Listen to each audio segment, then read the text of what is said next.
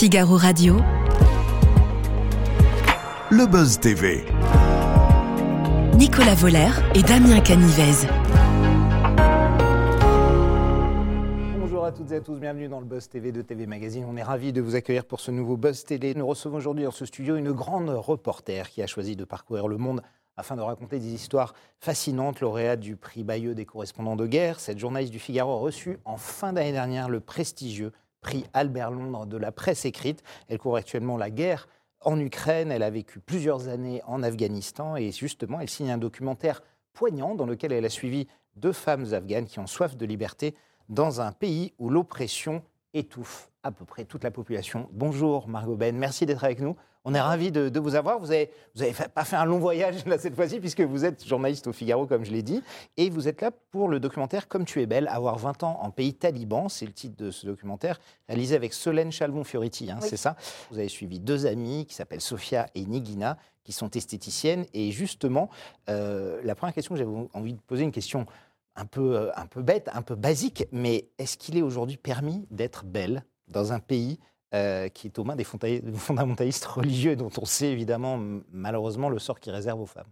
Euh, alors on peut l'être, mais on ne peut pas le montrer, euh, tout simplement. Aujourd'hui, en, Afghanistan, quoi, on peut en rêver. Ouais. Euh, en Afghanistan, aujourd'hui, les, les femmes, le corps des femmes est complètement effacé de, de la place publique. De la, de, les femmes sont réservées à la, à la sphère privée, à la sphère domestique, euh, et, et ça vaut pour, pour tout, c'est-à-dire qu'elles sont, euh, elles n'ont plus accès En public, euh, à en la public, c'est couvert totalement, hein, c'est ça Elles ce doivent qu'on être appelle le, couvertes le entièrement, effectivement. Elles sont couvertes entièrement. Si elles ne le sont pas assez, elles sont harcelées, voire violentées euh, par euh, les talibans qui, qui, qui rôdent, voilà, qui, font des maraudes, euh, notamment avec le, ministère de la répression du, du vice et de la promotion de la vertu, voilà, qui, délègue des personnes qui sont chargées de, vérifier que les, toutes ces, règles sont, sont bien tenues voilà, dans, dans les rues de, De euh, Kaboul, d'Afghanistan, de de Kaboul. Kaboul et de, de la- de- de tout l'Afghanistan.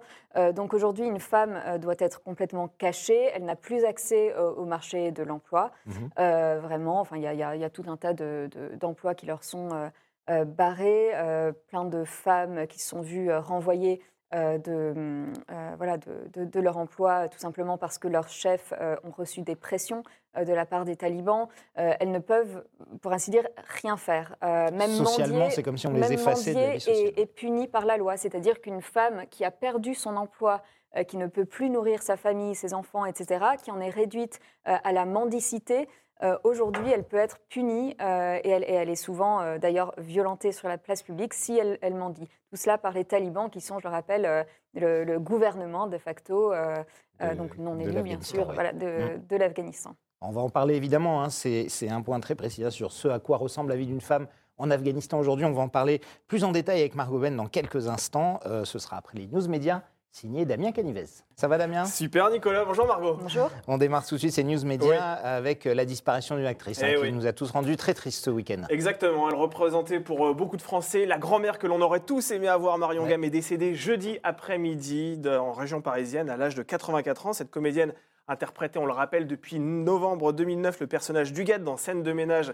sur M6. Dans cette série humoristique, elle donnait la réplique à Gérard Hernandez, hein, qui campait son époux au cours de scénettes hilarantes. Selon un sondage TV Magazine Opinionway publié en 2019, eh bien, cette femme était l'actrice préférée des Français dans une série. Euh, Dans un communiqué, euh, M6 euh, sal- a salué la mémoire d'une grande comédienne populaire et partage le chagrin de sa famille. La chaîne a même décidé de bouleverser sa grille des programmes ce mardi 28 mars en diffusant un scène de ménage spécial Raymond Huguette en première partie de soirée. Ce sera demain, hein, en face de votre documentaire. J'imagine que passez beaucoup de temps sur le terrain, évidemment, sur les zones de conflit. Est-ce qu'à un moment, vous avez le temps de vous amener des petites, des petites plages, Margot, pour regarder euh, des séries, essayer de vous détendre un peu en regardant, en regardant euh, des, des choses sur euh, Netflix, Euh, Amazon, les plateformes, par exemple? Oui, ça m'arrive. bah, je regarde beaucoup Netflix. Là, là Ouais. vous, vous- euh, je ne sais pas quoi répondre là, à brûle pour point, mais euh, je regarde. Dans les dernières séries euh, qui vous ont Euh, marqué, par exemple? Il y, a- il y en a une ou Euh, deux ou pas? Euh, non, Oh, j'en regarde beaucoup, mais je. Ouais, après, non, il n'y en a pas forcément Et- sur le et- moment. Euh, On Et, va et parler ça passe, hein, évidemment. hein. Ça. et ça passerait. Mais vous avez quand même un peu le temps. Vous aménagez quelques plages euh, Oui, oui. On continue ces infos médias, Damien. C'est Oui. euh, une autre mauvaise nouvelle, mais cette fois-ci, c'est l'arrêt de Salto. Ah oui, alors tout le monde n'en a pas entendu parler, Margot. On Non. vous demandera pas si vous connaissez Salto, malheureusement, il n'y a pas énormément à la française, ouais. Exactement. Alors, la plateforme de vidéo à la demande va baisser euh, le rideau définitivement. Cet espace en ligne présenté assez pompeusement, d'ailleurs, à l'époque, comme un, ex- Netflix à la française avait vu le jour. pompeusement. Ah oui, très pompeusement. C'est en octobre 2020. Euh, voilà, c'était l'année l'année de sa naissance. Elle avait été lancée par TF1, France Télévisions et M6. Mais depuis plusieurs mois, l'avenir de Salto était compromis. On le rappelle en raison d'une gouvernance assez complexe et d'un refus de plusieurs fournisseurs d'accès Internet euh, de distribuer euh, cette plateforme qui comptait environ 800 000 abonnés. Alors si votre abonnement est toujours actif, euh, il sera automatiquement résilié, vos données personnelles seront supprimées, mais cette fois-ci dans un mois. Et autre info importante pour ces téléspectateurs orphelins, Molotov a décidé de draguer ouvertement ses abonnés à Salto, puisque le patron du service de streaming a choisi de leur offrir un an d'abonnement s'ils s'inscrivent avant le 2 avril prochain. Un Des documentaires, il y en a beaucoup à la télévision, hein, Margot, comme le vôtre. On en voit aussi de plus en plus sur les plateformes de vidéo à la demande, hein, Netflix, Amazon Prime. On font même euh, parfois des vrais, euh, des vrais outils de promotion. Est-ce que pour vous, ce serait un objectif de réaliser un documentaire pour l'une de ces plateformes qui, effectivement, à différence des chaînes françaises, a une résonance immédiatement euh, mondiale Vous avez déjà été en contact Vous aimeriez Euh, bah alors, ce- c'est sûr que ce serait intéressant, notamment pour euh, le, voilà, le nombre de personnes que, que Touchées, ça pourrait ouais, toucher. Euh, ouais. C'est toujours un petit peu frustrant de, voilà, de, de faire un documentaire qui n'est visible qu'en France ou, ou qu'en français. Enfin, je, je travaillais pour, avec France 24 euh, Oui. auparavant, avec Solène également. On- donc voilà, ça nous a permis de faire des, euh, des, des documentaires, des reportages qui, euh, qui étaient ensuite traduits en anglais, en, en français, euh, en arabe, etc. Donc ça, c'est vrai que c'est toujours beaucoup plus intéressant et c'est certain que ces, plateformes, elles, elles permettent à davantage de gens de se dire, bah, tiens, je vais regarder un documentaire. Enfin, l'offre, elle est là et on n'est pas obligé d'aller sur une chaîne qui diffuse d'ordinaire des, des documentaires ou voilà, parfois sur des plages horaires avec de l'audience, enfin avec pas énormément d'audience. Euh, donc, donc voilà, ça, permet de démocratiser un petit peu le, documentaire et l'accès au documentaire. Donc pourquoi pas un jour un documentaire de Margot Ben sur, euh, sais sur une de ces plateformes? On l'espère, allez, on croise les doigts. Euh, on termine, Damien, le Ouais. chiffre du jour, c'est le 5 Oui, bah, comme la cinquième saison de You euh, sur Netflix, la Ah. plateforme de vidéo à la demande a annoncé euh, ce vendredi 24 mars que la série connaîtrait un nouveau volet qui sera diffusé en 2024. Ce sera d'ailleurs l'ultime saison euh, de cette fiction portée par Penn Bagley qui raconte euh, voilà, l'histoire d'un psychopathe romantique dont les pulsions meurtrières euh, le poussent à commettre de nombreux meurtres. Voilà. Absolument. Vous avez regardé You? Un petit Euh, peu J'ai regardé les premiers épisodes de la première saison. Voilà, le temps de voir euh, le psychopathe Joe Ouais. Goldberg euh, à l'œuvre. Il fait hein. froid dans le dos, lui. Vous pouvez regarder la suite, hein, c'est vrai que ça, ça devient de, de- Ah ouais. de pire en pire en tout cas. Margot, avec Solène Chalon-Fioriti, hein, vous en avez parlé, vous avez réalisé le documentaire euh, Comme tu es belle, avoir 20 ans en pays taliban, ce sera diffusé sur LCP. La raison euh, que j'ai envie de vous demander pour laquelle vous vous êtes intéressé à ce sujet, ça paraît, j'imagine, des conditions terribles que vous avez décrites pour les, femmes afghanes, mais, mais, pourquoi le choix de, ces deux esthéticiennes, Sophia et, Nigina? Bah, en fait, euh, ça fait plusieurs années euh, qu'on couvre l'Afghanistan avec, euh, avec Solène. On a vécu ensemble, toutes les deux, en, en colloque en Afghanistan. On a couvert ce pays très longtemps. On y habitait, donc ça nous a permis de le connaître un peu plus intimement que si on y faisait juste euh, voilà, des, des- des allers-retours euh, Mhm. ponctuels. Et donc, euh, on avait envie de raconter une histoire qui ne serait pas trop caricaturale. Pas une histoire de femmes afghanes qui raconterait de manière un peu abstraite le fait que tout un, voilà, toute une population un peu invisible et, voilà, martyrisée par le nouveau gouvernement. On voulait raconter euh, des, des personnes, on voulait raconter euh, des jeunes femmes ou des femmes euh, qui nous raconteraient leur histoire, leur histoire au regard de ce qui se passe dans leur pays, l'Afghanistan, mais aussi euh, dans leur vie. On voulait raconter, par exemple, une histoire d'amitié, une histoire de jeunes femmes, de ce qu'elles qu'elles pensent, ce qu'elles vivent au jour le jour.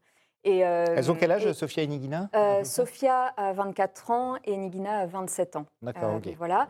Et, euh, en fait, le- donc, quand les talibans sont arrivés à Kaboul, euh, enfin, sont, voilà, ont déboulé à Kaboul et, et ont pris le pouvoir, euh, bah, en fait, moi, je, je faisais un, un article pour Le Figaro sur les, les, les, euh, les salons de beauté Ouais. euh, à Kaboul. Et il y en a pas mal qui, voilà, qui, qui m'ont fermé la porte au nez parce que voilà, tout, tout le monde était... euh, Enfin, personne ne savait vraiment euh, quel sort euh, leur réservaient euh, les talibans.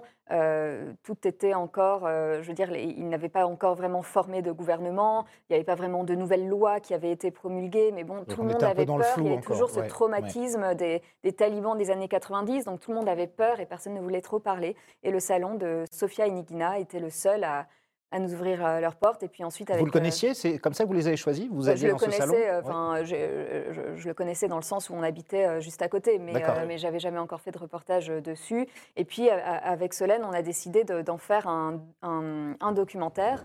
Euh, donc, au départ, on s'est dit qu'on voulait faire un documentaire sur voilà, les femmes afghanes. Donc, on, a tourné pas mal d'autres séquences qui n'ont aujourd'hui euh, plus rien à voir avec Ouais. ce film qu'on n'a pas utilisé. On a filmé pas mal de, de- de manifestations, etc.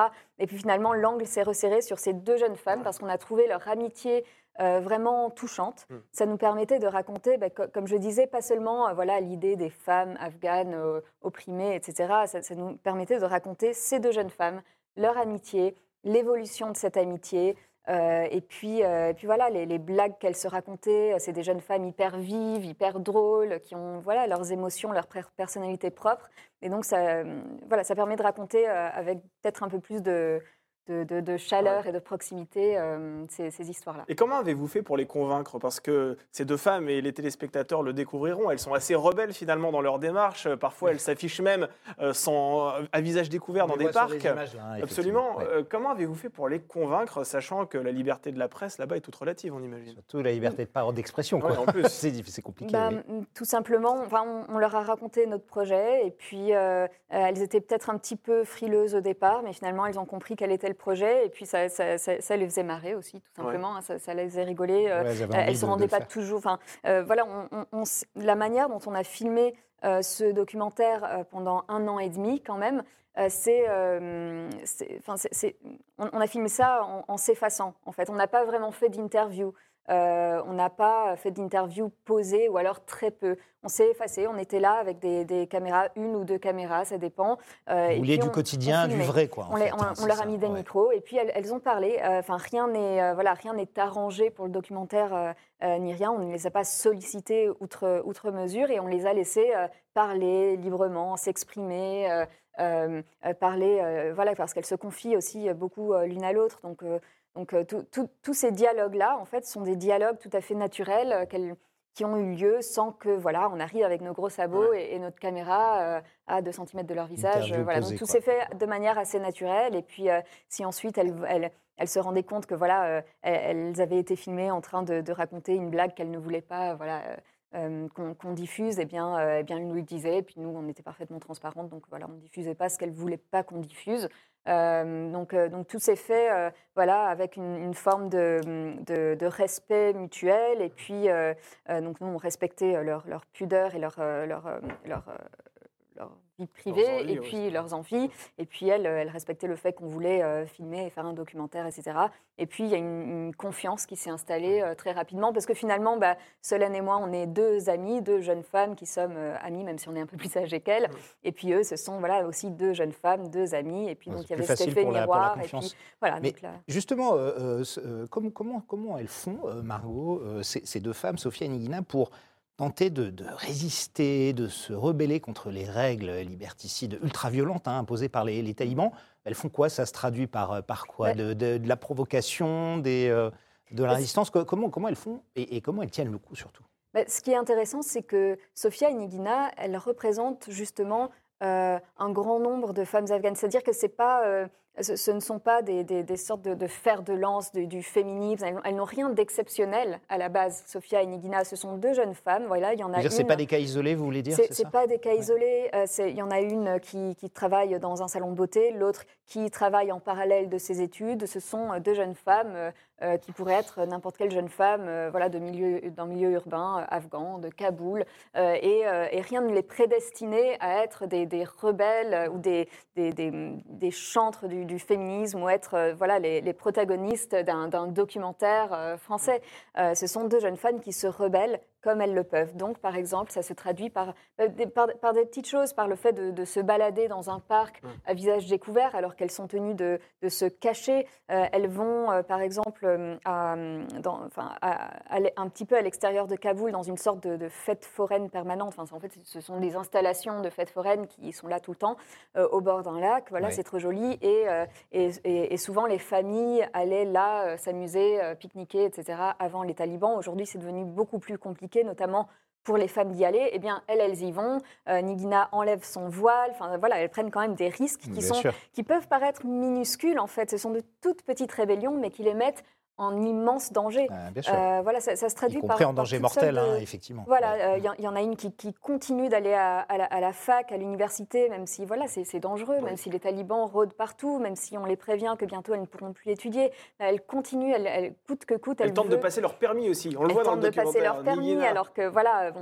Ouais. les- il y a de très nombreuses femmes, enfin la plupart des femmes euh, afghanes n'avaient pas leur permis avant la venue des talibans, mais enfin elles avaient le droit théoriquement de passer le permis, et donc elles, elles décident que puisqu'officiellement elles n'ont plus le droit de passer le permis, elles, bien, elles, elles essaieront quand même, et puis elles, faire, elles- ouais. elles apprennent à conduire en secret avec un chauffeur de taxi euh, qu'elles ont persuadé, euh, voilà, dans, dans un, dans un petit quartier entre quelques immeubles, elles apprennent à, à, à- à conduire, et puis sur une colline qui surplombe Kaboul. Donc elles, tentent, voilà, par ces, par ces minuscules rébellions, de, de survivre et d'a- et d'asseoir leur, euh, bah, finalement le- le- le- le- leur liberté quelque part dans l'espace public, même si euh, voilà, cet espace il est de plus en plus restreint. Alors justement, Ouais. la liberté, elles ont soif de liberté, elles finissent par quitter euh, le pays. Nigina va arriver en Allemagne, à Hambourg. Sofia, elle, va atterrir en région parisienne. Damien est en train de tout spoiler, hein, évidemment, mais, Ah, ouais, Non, mais c'est vrai que c'est- des moments forts. C'est des Ouais, moments ouais. forts du Ouais. documentaire parce qu'on le voit d'ailleurs. C'est des, ce sont des décisions qui sont pas faciles à prendre pour elles. Comment ça s'est passé dans leur tête à ce moment-là? Parce que elles aiment Kaboul en fait, elles aiment leur pays.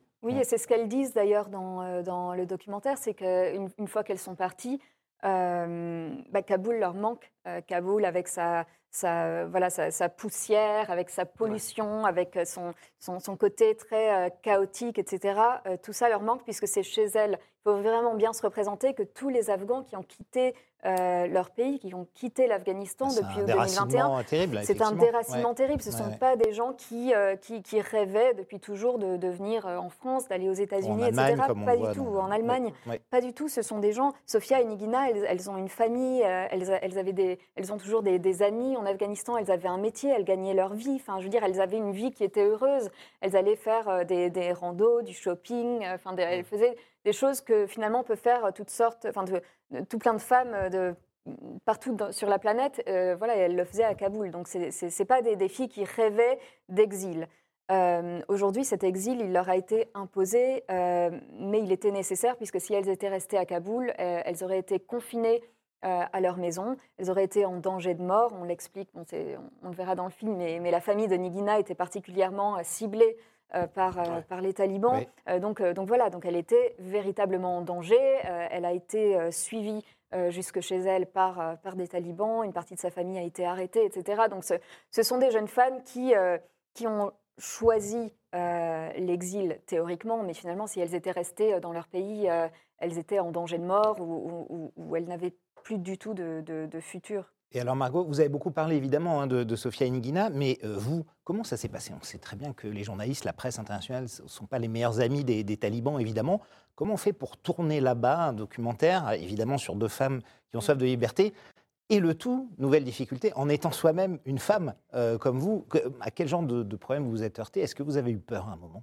Euh, non, en fait, euh, le, bah déjà le fait de bien connaître le pays et de bien connaître Kaboul, ça a été euh, une aubaine. C'est-à-dire que toutes les deux, avec Solène, on savait où on mettait les pieds. On avait, enfin, je veux dire, on, on- on logeait dans un appartement qu'on connaissait bien, là où on avait vécu. Puis ensuite, quand notre maison a été réquisitionnée par les talibans, donc on, on Ah oui. logeait chez des amis, etc. Enfin, donc on savait où on mettait les pieds. On, on- on connaissait les rues. euh, On, Mais quand vous filmez avec des caméras, deux femmes, euh, et il n'y a, Bah, a pas de, de- déjà, de- de il- problème, vous n'avez pas eu des... Bah, nous, déjà, on s'en fiche, puisque on, on- au pire, euh, je veux dire, on, aurait été brièvement arrêtés. On est, on est quand même deux femmes euh, euh, étrangères, donc euh, le danger pour nous, il ouais. était minime. Au pire, on aurait été arrêtés un petit peu, et puis, et puis ça ne se, se Mm. serait pas trop mal passé.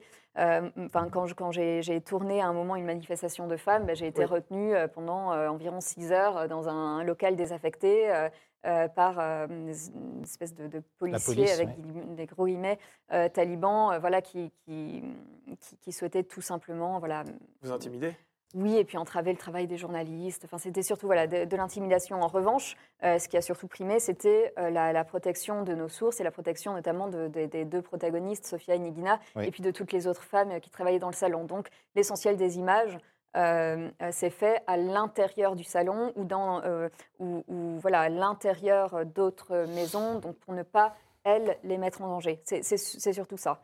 Ensuite, les, les images d'extérieur, eh bien, on les filmait comme on pouvait. On avait le droit de travailler. Euh, donc, on avait euh, donc déjà un visa de journaliste et ensuite, on avait euh, un permis de travail. Donc, tout s'est fait de manière tout à fait légale. En revanche, aujourd'hui, il est devenu de plus en plus compliqué de travailler en Afghanistan. La plupart des journalistes ne parviennent pas à obtenir des visas de travail. Donc, ils sont renvoyés soit dès leur arrivée en Afghanistan, soit après deux, trois jours si les talibans voient qu'ils. Y compris pas- pour ceux qui ouais. connaissent le pays depuis longtemps Bien ou ouais, sûr, c'est les oui. problèmes pour tout le Bien monde sûr, D'accord. bien sûr, et des, des journalistes qui étaient euh, euh, basés plus ou moins ou, ou- ou qui, qui avaient euh, des, des logements toujours euh, en Afghanistan euh, ont dû déménager. Ouais. Euh, C'est-à-dire qu'aujourd'hui, l'immense majorité des journalistes euh, qui couvrent l'Afghanistan euh, est basée en dehors. Donc ça peut être euh, au Pakistan, Turquie, euh, dans, voilà, dans Dans des, pays, pays, voisins, oui, oui. des pays voisins. Mm. Et puis, et puis voilà, donc nous, on continue d'ess- d'essayer de nous y rendre, mais c'est devenu vraiment très, très compliqué. Et une fois sur place, les talibans font tout pour entraver le travail des journalistes. Tout est devenu extrêmement bureaucratique. Euh, on n'a pas toujours les permis euh, qu'on souhaiterait. Euh, Aller en province, voilà, c'est également. euh, on, on est aussi sujet à des contraintes. Il faut se présenter aux représentations du ministère de la Communication dans, dans les provinces, etc. Donc, enfin, c'est devenu très très compliqué de travailler aujourd'hui en Afghanistan.